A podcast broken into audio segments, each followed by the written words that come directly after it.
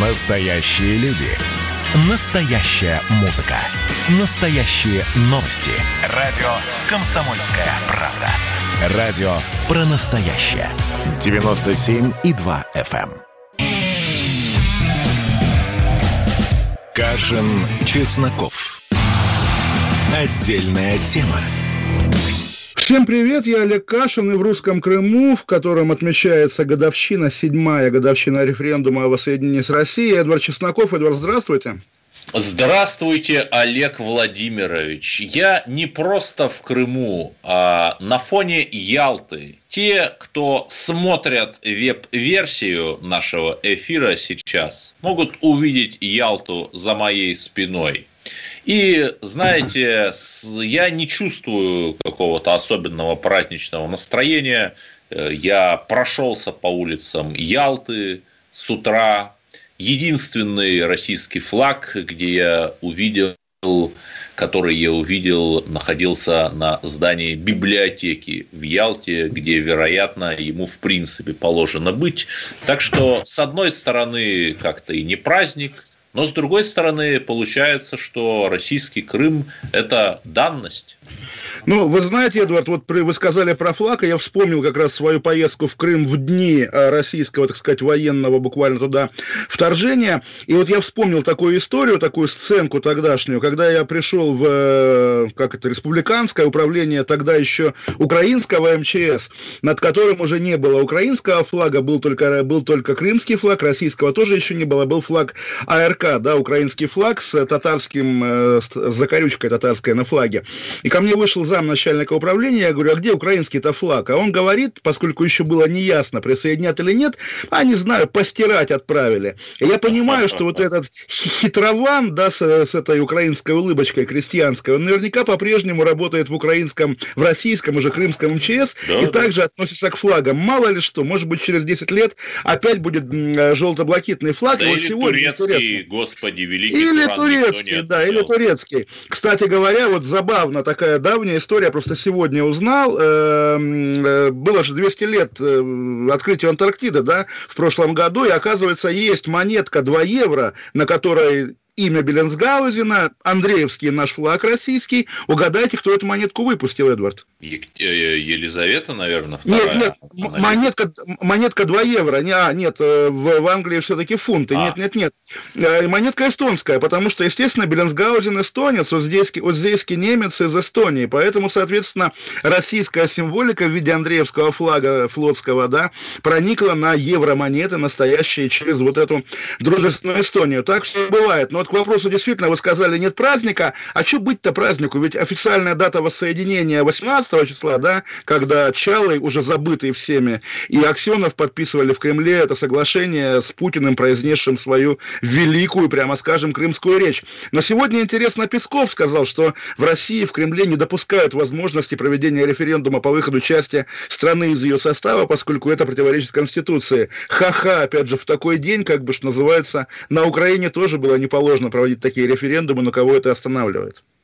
Слушайте, ну даже Чеченская республика, которой у вас сложные отношения, в свое время провела референдум о том, чтобы оставаться в России. Это было в начале нулевых. И те чеченцы, с которыми я разговаривал, они при всем э, сложном там их отношении к некоторым персонажам, они за Россию и за то, чтобы быть в составе России. Ну, ради бога, нет, душа-то за Россию, я думаю, болит у всех, даже у, э, ладно, чеченцев, даже у англичан. Я думаю, тем более, что сейчас, когда во всем мире, в Европе коллизия с вакциной AstraZeneca, вот удивительное дело, помните, на той неделе Кремль через источники свои сообщал о готовящихся провокациях против спутника, в итоге, наверное, бумерангом это отлетело на AstraZeneca, действительно, не рой другому яму, или кто с мечом к нам придет, от него же и погибнет. Но на самом деле, я думаю, Эдвард, или у нас есть еще что сказать про Крым? Потому что главное событие дня, оно ведь не в Крыму, а в виртуальном пространстве. Вы про запрет Твиттера, простите меня? Вы, вы знаете, да, потому что я, ну, не то, что один из первых русских пользователей Твиттера, но, по крайней мере, я был тысячником как еще... Дмитрий тысяч... Анатольевич? Я был до него, я был до него, я был тысячником еще в 2009 году. Естественно, Твиттер – это важная часть моей жизни, и, там, не знаю, неоднократно через Твиттер я обращался к широкому кругу лиц совершенно разными высказываниями, и есть такой мем, опять же, Эдвард, я знаю, у вас сниженная лексика шокирует, но обращаясь к Роскомнадзору, сегодня хочется сказать «анус себе заблокируй, пес», буквально, потому что, естественно, ну, любая борьба со сложившимися частями, важными частями гражданского, если угодно, общества, борьба с горизонтальными связями, в ней обречен тот, кто борется, даже если им через месяц реально удастся выключить Твиттер, даже если они за месяц не договорятся. Я думаю, пока расчет на то, что Твиттер, как гибкая компания, все-таки как-то договорится с российской стороной. Ну а за Твиттером маячит Ютуб, и это более драматично, потому что, конечно, в Твиттере все шутят про всякие, там, не знаю, глупости, мемчики постят, да, или что-нибудь еще, или я наши с вами стенограммы растаскиваю на цитаты по 280 знаков публикую, а есть Ютуб, в котором Главное, я сегодня... чтобы 280 знаков не переросли в 282 статью. Да, разумеется, я всегда об этом помню, всегда об этом думаю, но и наша да, редакция... Тоже... но помните. Да, конечно, наша редакция тоже стоит на страже страже. Но Твиттер это реально для гиков, для модной креативной молодежи, для журналистов, для навальнистов, между прочим, потому что все истории про Кац травит Яшина, Яшин травит Каца, они из Твиттера, да, те истории, даже в которые... Инстаграме как-то уже не травится. Не, конечно, Инстаграм вообще такое пространство гламура, да, новый глянец. А есть Ютуб, в котором я сегодня узнал цифру 7,7 миллиона одних только стримеров, и мы с вами, Эдвард, одни из них, как вы понимаете, то есть реально это не просто как бы большая как бы часть, да, общества, это гигантский кусок, кусок нации, если угодно. Это У меня ребенок шестилетний. обороты и миллиардные обороты. И я понимаю, естественно, тех евангелистов запрета Ютуба, у которых от жадности, да, вот эта капающая слюна, а давайте создадим российский Ютуб, чтобы эти миллиардные обороты доставались нам, и чтобы мы пилили, чтобы мы, паразиты, а поглощали я, эти а деньги. Я понимаю да. патриотов, которые находят на Ютубе проповеди террориста Саида Бурятского, которые там без шуток есть, и задают да, вопрос, я, я, я, а как видел, же так? Я видел у Коца, я видел у Коца, ну, слушайте, давайте точечно банить проповеди Саида Бурятского, такая техника, такая тоже есть. А настоящие патриоты, Эдвард, я вам расскажу, как они себя чувствуют. Вот я сегодня, есть такой Александр Нечаев, он заместитель генерального директора ВГТРК, ну, собственно, заместитель Добродеева, и как раз он отвечает, насколько я понимаю, за их стриминговый сервис «Смотрим», и вот они сегодня на этом «Смотрим» сделали раздел фильмы, доступ к которым был ограничен зарубежными сервисами, куда вы выразили и Крым путь на родину Кондрашова, и неизвестную войну Медведева, и Беслана Рогаткина, и это правильная тактика. Если речь идет, это же понятно, лицемерие, да, но формально, речь идет о том, что кровавый YouTube блокирует э, доступ народа к вот к этим гениальным фильмам Кондрашова. Пожалуйста, смотрите Кондрашова на платформе «Смотрим», а на платформе YouTube смотрите вот Кашина с чесноком. Тоже как бы интересное занятие. Не блокируйте. Зачем? Зачем? Да затем же, что он навязывает нам определенную повестку. Я посмотрел пару фильмов Навального, да, чисто из профессионального интереса, когда писал о нем колонки в декабре. Но и до того, при том, что я смотрю, ну, разве что красивые пейзажи городов России, мне регулярно в рекомендуемых показывали Навального и другие оппозиционные видео. Как же так? А может быть Это... потому, что манипуляция повесткой происходит со стороны этих цифровых платформ западных? Это, знаете, Эдвард, я вспомнил из морской юности, как бы это ни звучало. Значит, у нас была, естественно, одна на весь как бы экипаж видеокамера, времена были лихие, 90-е годы, и эту видеокамеру с собой носил наш э, капитан второго ранга, который как бы отвечал за нашу дисциплину. И, значит, он потом сделал фильм, как бы о том, что он снял. И вот в Амстердаме, как он заходит в стриптиз, как бы снимает голых женщин, его выгоняют. Господи, и он там... Он за, снимал за... о том, как он снимает? Да, и за кадром он поясняет, очевидно для жены, что я, как, значит, честный российский гражданин, у нас этого, слава богу, нет, зашел посмотреть, до каких глубин падения да, ужаснулся да, красоте вот, порока. Вот так и вы, Эдвард, чтобы ужаснулся красоте порока, ни, порока ни в коем случае, не ради того, чтобы узнать какую-то страшную правду, вот так вот тоже поясняйте, зачем вы смотрите Навального. Ну, бывает, да, и представьте, Эдвард, что завтра, чтобы посмотреть Навального, вам придется настраивать VPN или вообще искать его где-то в подполье. У меня знакомый, работающий на Радио Свобода, иностранном агенте, э, кровавая радиостанция, всеми ненавистная, да, э, хорошо сказал, что у них в редакции такая идея, да, читать в эфире на коротких волнах ленту Твиттера, потом пересказывать какие-то модные фильмы Ютуба, чтобы люди в России сквозь свой глушилок слушали это, как когда-то по радиостанции «Свобода». Вы знаете, китайцы тоже не могут на Ютубе фильмы Навального посмотреть но почему-то ни один из более чем миллиарда жителей Поднебесной на это еще не пожаловался.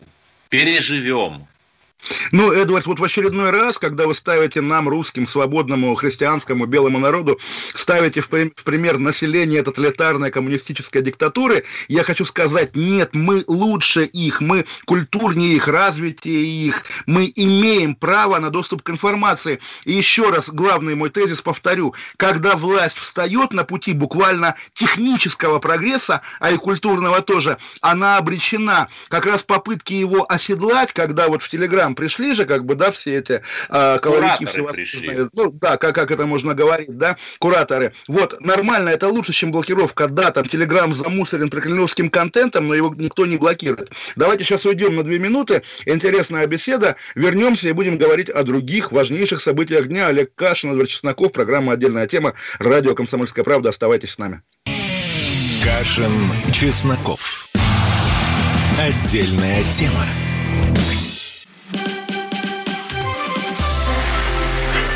Было начало. Это действительно история, которая будоражит. Так вся страна обалдела. И Россия родина слонов, она от океана до океана, да. И мы, мы всегда правы, мы никогда не сдаемся. И самое главное, что же будет дальше? Комсомольская правда. Это радио.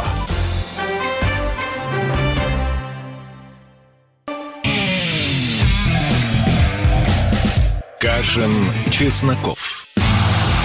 Отдельная тема. Олег Кашин, Эдвард Чесноков. Горячая новость. В татарстанском городе Заинск сгорел памятник воину-освободителю, изготовленный из огнеупорного материала и установленный к юбилею Победы меньше года назад.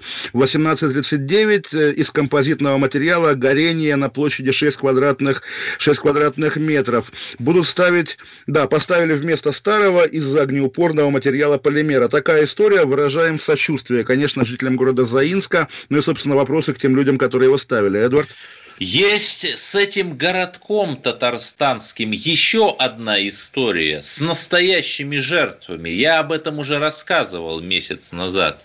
Местный священник, отец Андрей, который организовал уникальный православный стартап «Автобус», где жители дальних татарстанских сел где в годы советской власти разрушили церкви, могли в этом православном автобусе, трансформировавшемся в храм, приобщиться святых даров и других таинств. Так вот, после того, как сам патриарх одобрил этот проект, и вышли материалы федеральных СМИ против отца Андрея из города Заинска, возбудили дело о педофилии которая якобы имела место в 2012-2013 году, 7 лет назад. То есть какие-то очень странные дела в этом городке творятся. Стивен Кинговщина. Ну, у нас есть другой татарский писатель, которого мы регулярно вспоминаем, Гузель Яхина, тоже шлем ей привет. Говорят, Эдвард, у вас есть письмо, письмо слушателя какое-то, которое вы, да. вам не терпится прочитать, да. Андрей из Китая нам пишет.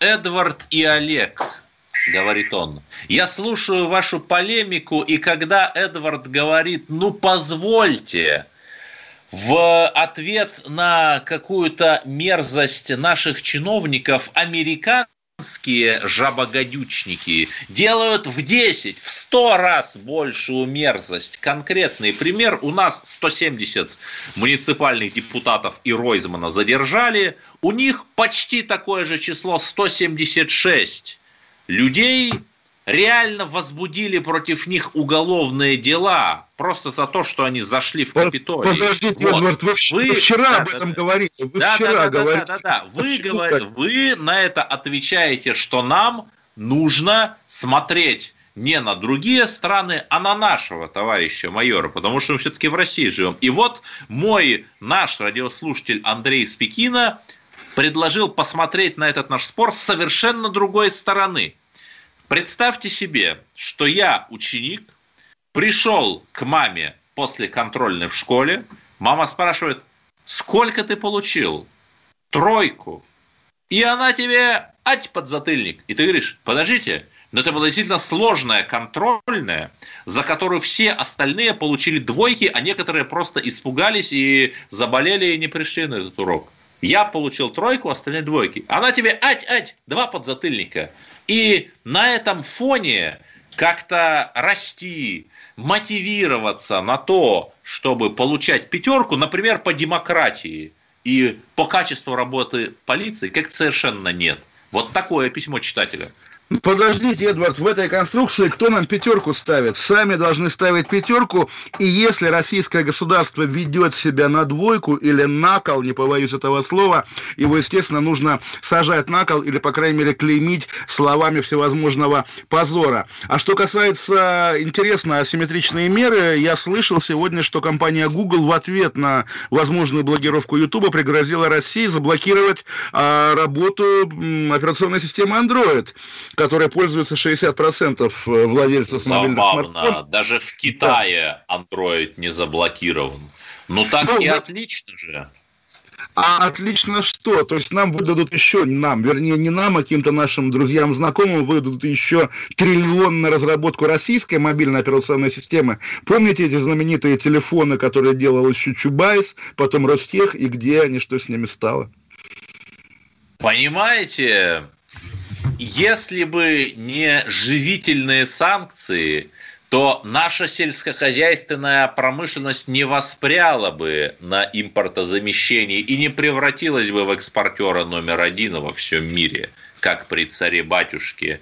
Если сейчас Google ведет против нас аналогичные санкции и даже что-нибудь прекратит – ну так отлично же. Это значит, что наш гениальный дубайский предприниматель Павел Дуров разработает полноценную операционную систему вместе с Натальей Касперской.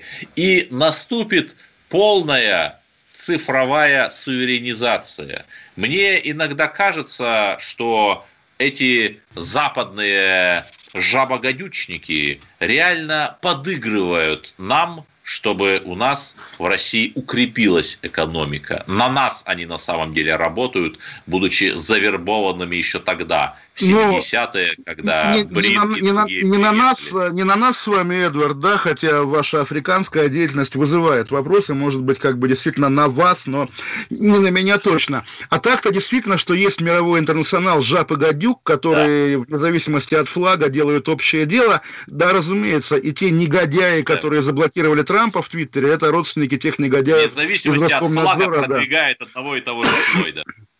Конечно, абсолютно, буквально так и есть. И действительно, все это абсолютное зло, что мировые гиганты вот эти, что российские чиновники и майоры. И главное, как писал поэт Евтушенко, они всегда договорятся, они всегда договорятся между собой, а мы, простые русские люди, всегда останемся в пролете. Это, конечно, ужасно, но это повод и для злости по отношению к ним, и к Кремлю, и к Купертину, скажем так, и для, что называется, терпения, что будет на нашей улице праздник, проплывет еще по телеку труп нашего врага врага? Наверное, я только не понял, по телеку или по тереку. Ну, я ну, сказал, я сказал по, те, по телеку, да, про реку, но потом подумал, что звучит как телек, поэтому по телеку покажут. Естественно, всякое бывает, да. При этом очень странные дела у нас творятся в Нижегородской области. Урбанист всея Руси Илья Варламов сообщает душераздирающую историю жительницы сей области Полины Пантелеевой. Ей отказались вводить вторую дозу спутника В из-за того, что она, доза, закончилась. И только после шумихи СМИ Полине Пантелеевой перезвонили и предложили заехать. Ну, надеюсь, все-таки поликлинику, а не в отделение. Ну, это вопрос суда о том, почему россияне не прививаются, потому что российское государство понимает, что вакцины на всех не хватит, и, собственно, само не форсирует тему прививки, а скорее форсирует тему антипрививочной культуры, чтобы потом говорить, посмотрите, какой у нас дикий народ. Но, кстати говоря, тоже, если говорить про новости дня, интересная история в Татарстане, по крайней мере, по версии следствия. Нововзаимске? Такое... Нет, не написано где, но написано, что мужчина по имени Галиулин. Его заставляли делать наркотики, полицейские заставляли делать наркотики для э, фабрикации дел. Э, четверо сотрудников полиции задержали его год назад и потребовали от него права производить наркотики. Снабдили его э, компонентами, по версии следствия, цель вот, у полицейских была с помощью собственной мини-лаборатории, хотели фальсифицировать административные уголовные дела. И, соответственно, заодно они склонили его к употреблению, завели на него административку, после этого он уже пожаловался в ОСБ. Дикая история, его действительно вопрос, да. как бы, просто, да, не, не, не что делать с татарами, бог, бог бы с ними, это везде так, а вопрос, подождите, что делать... Подождите, а зачем вообще что-то делать с татарами? Вот у меня бабушка татарка. Ну, что? Всех бабушка-татарка, либо мы все считали Гузель Ясину, я Яхину. Нет, я хочу сказать, что российская полиция в очередной раз пробивает дно, и нам с вами, Эдвард, пора подумать, как сделать так, чтобы доверие общества к ней вернулось. Ну, понятно, во-первых, конечно, всех убить и посадить, а дальше? Подождите, в российской полиции служат ровно такие же россияне, глубинные россияне, как мы с вами – там ровно столько же героев и предателей, сколько в среднем по сколько, обществу. Сколько в нашем, в нашем с вами коллективе, да, чтобы, да, собственно, да. да. С, с, собери Кашина и Чеснокова, один будет герой. Наш, нас спасет искусственный интеллект. Если ввести андроидов полицейских, то они будут исключительно котиков с деревьев снимать а не наркоту варганить. А кто у нас занимается андроидами и искусственными интеллектами? Все знают кто. И вот эти люди, сколковские интеллектуалы, нас всех спасут, я уверен. Ну, понятно, но при этом, на самом деле, до этого времени российские полицейские еще успеют и наркотиков подбросить слишком многим, и дел сфабриковать, и насилие проявить в своих закрытых дверях полицейских Более участков. того, я пользуюсь возможностью, прорекламирую невероятно смешной сериал «Проект Анна Николаевна» о том, как э, робота в обличии прекрасной женщины назначили в российскую полицию служить в небольшой городок. С одной стороны, конечно, кинофантастика, но с другой стороны, сдвиг окна Авертона, чтобы мы привыкли, что некоторые полицейские не будут людьми. Ну, вы знаете, Эдвард, я думаю, до воцарения роботов нам придется подождать еще, пока каким-нибудь мэром российского города станет, например, трансгендер, как вот на обложке, на обложке журнала Time сейчас актер Эллиот Пейдж, Нет. это первый, первый трансгендер на обложке. И не вот бывать после... тому, потому что феминистки воспротивятся. Да трансгендер из Единой России, феминистки из Справедливой России. Уйдем на новости, 5 минут, потом 8 800 200 ровно 9702. Звоните нам, будем разговаривать обо всем. Олег Кашин, Игорь Чесноков. Кашин, Чесноков. Отдельная тема. Посмотрим, что сегодня Мардан скажет про Навального, а то вчера одна вода была. Журналист – опасная профессия. Надо иметь мужество говорить правду. Помните 37-й год? Это сарказм. Это сарказм, да, конечно. На всякий случай. На всякий случай. Вот все, что касается налогов, будьте добры, пожалуйста, со всем остальным идите к черту. Твой подход устарел и не будет, по-твоему. Ежедневно Сергей Мардан и Мария Бочинина делают ваше утро незабываемым. Стартуем в 8 часов по московскому времени. Поехали. Запрягайте. Кашин, Чесноков. Отдельная тема. Олег Кашин, Эдвард Чесноков в Крыму, и нам Антон из Белгорода звонит. Антон, здравствуйте. Добрый вечер. Добрый вечер, Олег. А у меня вот, знаете, какой вопрос. Я, наверное, лет 6-7 назад слушал прямую линию с Владимиром Владимировичем Путиным, и он говорил, что главная ценность нашего государства – это люди. И это Мгм. главный наш ресурс. Новая нефть, новая нефть, да. Да, так вот у меня вопрос. Все-таки я с ним согласен. Действительно, главный ресурс это люди, это мы. А, и как так получилось, что на политической арене все-таки нет конкурентов, кого было бы интересно послушать? Кто бы действительно был бы... Ну, ну, ну, ну, А. слушайте, откуда им взяться, когда все выжженное поле, да, когда системные партии, телевизор, а даже Навального сажают в тюрьму. Господи, Если- ну если- какое выжженное поле, его сама оппозиция выжигает. Вы же были в Координационном совете оппозиции уже 9 лет назад. Где он сейчас, Олег Владимирович? Его Путин выжег.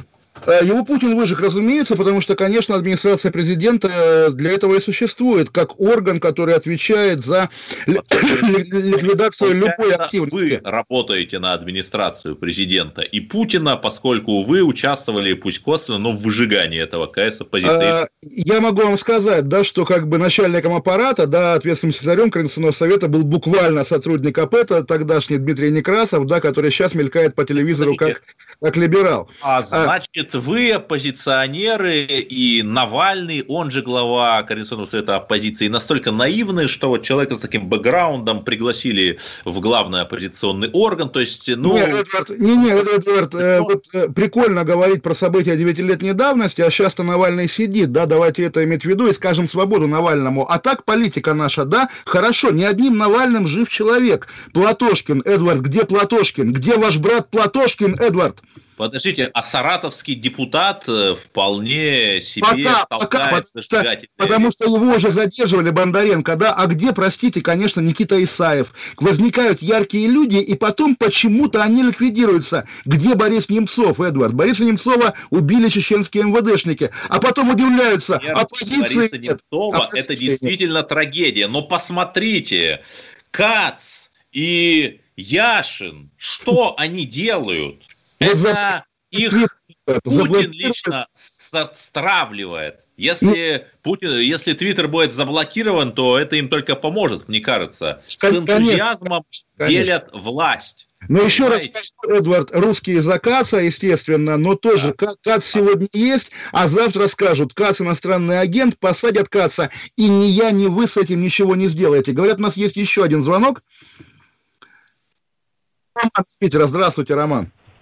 Здравствуйте, это Роман.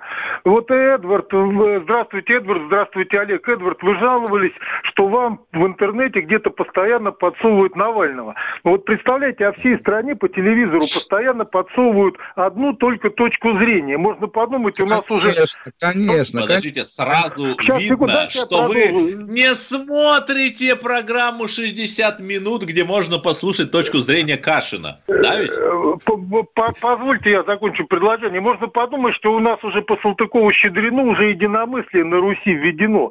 И вот Конечно, вы смеетесь. Подождите, конечно, введено, и радио «Эхо Москвы» у вас в Санкт-Петербурге заблокировали, видимо, да? Глушилки, гипногенераторы поставили. Не- Нет, вот, вот и осталось немножко в комсомолке, немного в эхо Москвы, и все, собственно, больше ничего не осталось. По телевизору я никого не вижу. А я хочу вам напомнить, что без копейки денег Навальный в Москве собрал 27,5% на выборах мэра. Понимаете? Это Ой, важный, у уважаемый него человек. было А очень вы- а- серьезное финансирование. Вопрос в том, откуда.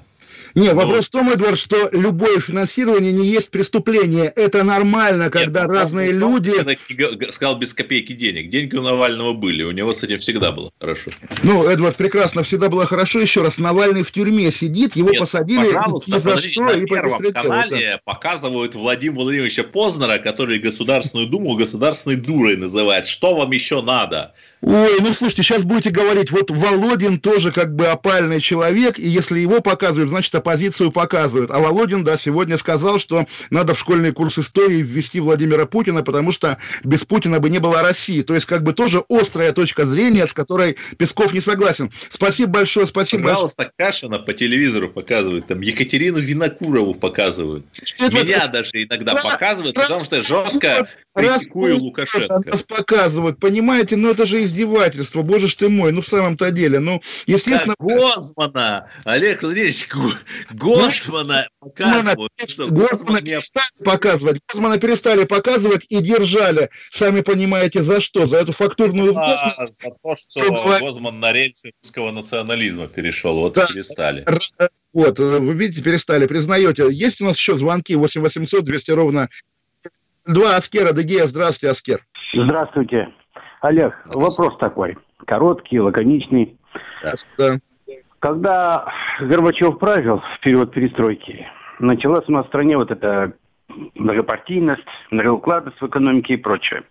ЛДПР в 89 году создали. Да, да, да, да, да, конечно. Ну, где-то все периоды, да, с 85 по 91 год.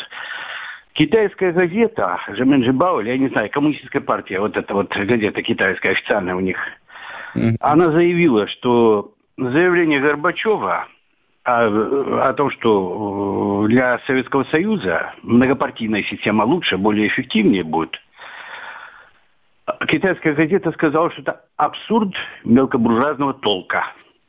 Так Вы вот, как... Аскер, послушайте, пожалуйста, вы помните, что было, когда у нас была анархия в Акханале и академик Сахаров в парламенте, да, что было в 89 году в Китае? Танками давили демонстрантов. Понятно, что вы скажете, что хорошо, что давили, но представьте, Аскер, вас давят танком, ваши кости хрустят под танковой гусеницей, вы умираете под танком. Вам приятно или ваш родственник? Какого черта вы ставите нам в пример коммунистическую тоталитарную диктатуру? Мы не хотим в ней жить. Китай зло. И эти айфоны, они зарабатывают зарабатывают унижением народа, превращением его в рабов. Как при Мао, как сейчас, ну окей, они получше одеты, но рабами остаются. Не ставьте нам в пример китайскую диктатуру. Подождите, в Китае шесть партий в парламенте. И в ГДР было шесть партий в парламенте, что Путин тоже помнит, поскольку он там служил. Это не есть показатель. Показатель, когда танки ездят по живым людям. В Китае они ездили. В Китае есть концлагеря. В Китае нет свободы. Поэтому Китай зло. Не должно должно быть никакого Китая. Мы белый европейский народ христианский. Подождите, уберите черепомерку, Олег Владимирович.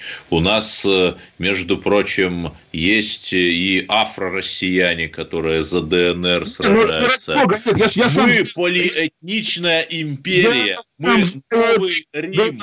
БНСА я лично знаю, видел его даже в Донецке в 2014 году, но все же, когда говорят, навели порядок, всегда почему-то люди думают, что порядок будут наводить они, что плетку надсмотрщика в лагере будут давать им. Нет, не будут. Кто требует лагерей, сам будет в лагере гнить. Кто требует 37 года, сам первый получит пулю в затылок. Это закон истории, и он справедлив. Не должно быть такого порядка. Должна быть гармония, любовь, свобода и благополучие. Вот о чем мы должны мечтать, а не о полицейском порядке и не о танках, которые ездят по демонстрантам.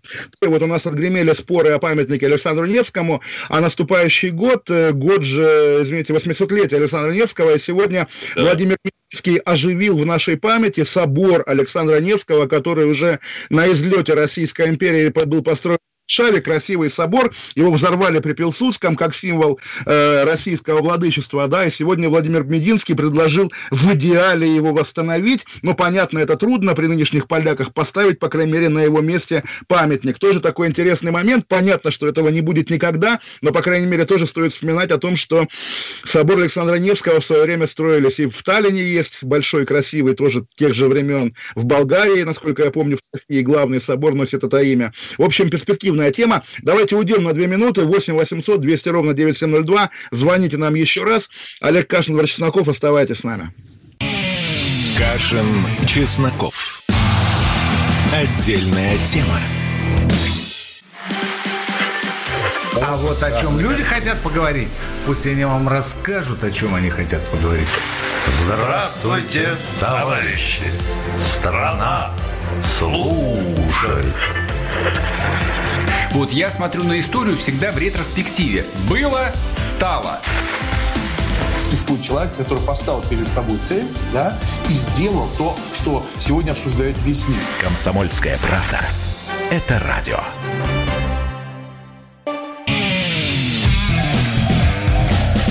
Кашин, Чесноков. Отдельная тема.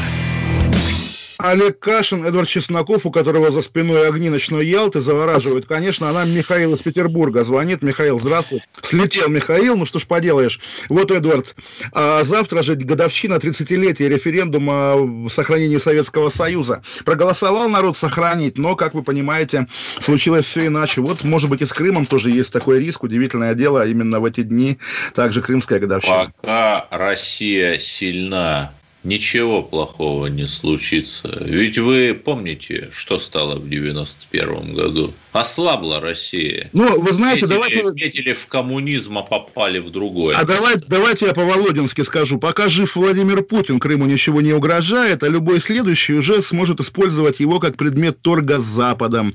Это тоже надо как-то учитывать, бояться этого или иметь это в виду, по крайней мере. Вы знаете, э, была замечательная книга Третья империя. И там президент России, следующий после, был родом из Крыма, из Севастополя. Интересно, многообещающе. Вы, знаете, вы знаете, ну вот как раз, как раз, как раз есть имя Чалы, человек, который вводил Севастополь в состав России 7 лет назад, а потом его слили, потому что чиновники, назначенные Москвой, Москве милее, чем народный севастопольский лидер. И так всегда происходит. Я имя Чалова вспоминаю, не знаю, что с ним сейчас, но в эти дни надо вспоминать тех людей, которые привели Крым в состав России, и уже их Россия предала, конкретного Чалова, да? Вот просто кошмар же на самом Смотрите, деле. Чалый сам отказался. Знаем, знаем, сам отказался отказался, а Шестун, не от... Шестун Серпуховский не отказался, и знаете, что с ним стало? Сейчас он в Твери на пересылке и жалуется, что в тюрьме холодно. Да. Шестун э, очень сложный человек, э, например, при всей, наверное, нашей к нему не то что даже симпатия, а сочувствие, так и непонятно, откуда у него взялись многочисленные объекты имущества и другие активы, которые вряд ли он купил на зарплату. Ну, так, ну, просто вечерний blaming. Разумеется, но об этом можно, вот берешь любого чиновника и спрашиваешь, чиновник, а сколько стоят твои часы, а зарплата у тебя какая? И говоришь, что вот есть какой-то особенный шестун, а глава соседнего района, честный бессребренник, ездит на «Жигулях» копейки. 8 800 200 ровно 9702, вдруг нам кто-то... Антон из Ростова успел позвонить. Антон, здравствуйте. Алло. Да-да, Антон, здравствуйте. А, здравствуйте, Эдвард. А, здравствуйте, Олег Владимирович. А, вчера вот интересная беседа по Крыму была, очень животрепещущая. И вот у меня вопрос, собственно, Крым вообще чей, кому он принадлежит? Россия Крым вроде Божий. Как... Вот ответ. Крым Россия, Божий. Россия вроде как признала, но никакой инфраструктуры финансовой, IT, там нету. Нету банков материковых, нету связи материковой. То есть это какой-то плевок э, в народ Крыма. То есть как бы мы признаем, но мы не признаем. Ну вот Эдвард же жалуется сам, что интернет дорогой, потому что это международный роуминг формально. Ну да, естественно, но здесь я уже выступлю адвокатом российского дьявола. Все рано или поздно будет. Мы видели, что возникла почта Крыма отдельно от почты России, э, Крымская железная дорога отдельно от РЖД. Вполне себе можно до Москвы и Петербурга доехать. Да, разумеется. В общем, придумают что-нибудь. Это как раз не проблема. Понятно, что приятнее видеть Крым, как, как, как если бы это был Лазурный берег, но все делается, как бы, естественно, там аэропорт аэропорт, дороги построили. Если Крым лежит в разрухе, это не повод его отдавать обратно украинцам. Вот в чем дело, вот в чем, как бы, естественно, да. эта история. То есть уж на что я, как бы, готов ругать всех налево и направо, говорит, что Крым можно отдать хохлам. Нет, естественно, Крым наш, Крым и русский. Да, Крым невероятная новость, которая похожа на страницы информагентства «Панорама», но нет. В Москве в Строгино, недалеко от дома, где прошли детские институционально-угнетательные годы Манижи, снесли старый советский кинотеатр «Таджикистан» и построили на его месте культурный центр под названием «Современник». Как всегда, самыми большими националистами оказываются глубинные московские чиновники. Вы знаете, Эдвард, а здесь я поскольжу по тонкому льду, потому что сегодня в ну, в вашем, скажем так, любимом канале, телеграм-канале «Инфобомба», интересная публикация про папу Манижи. Там даже опубликована фотография ее каких-то родственников с э, Эмамали Рахмоном. Оказывается, семья Манижи, если верить телеграм-каналу «Инфобомба», попилила миллиард долларов, который э, Россия заплатила Таджикистану за электроэнергию. Вот видите, только мы понадеялись на строительство какой-то электростанции, только мы понадеялись, что вот, хотя бы простая девушка-мигрантка может всего достичь сама. Но на самом деле нет. И тут какие-то кланы. Остается только плакать и писать по много тысяч знаков в день, как мы с вами, чтобы все-таки найти свою аудиторию.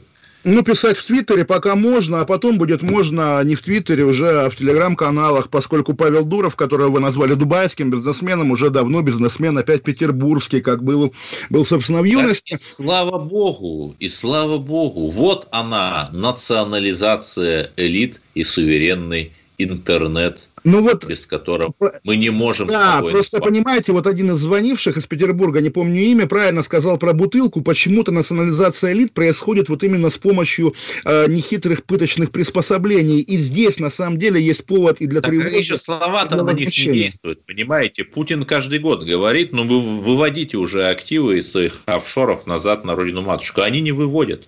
Ну Потому... что? Потому Только что, потому что, потому что Эдвард Геленджика на всех не хватит, сами понимаете. Естественно, не, не все могут позволить себе дворец в Геленджике, поэтому им так, приходится строить на Лазурном берегу или в Лондоне. Дворец э, себе в Абхазии построить, например. Но Россия же большая.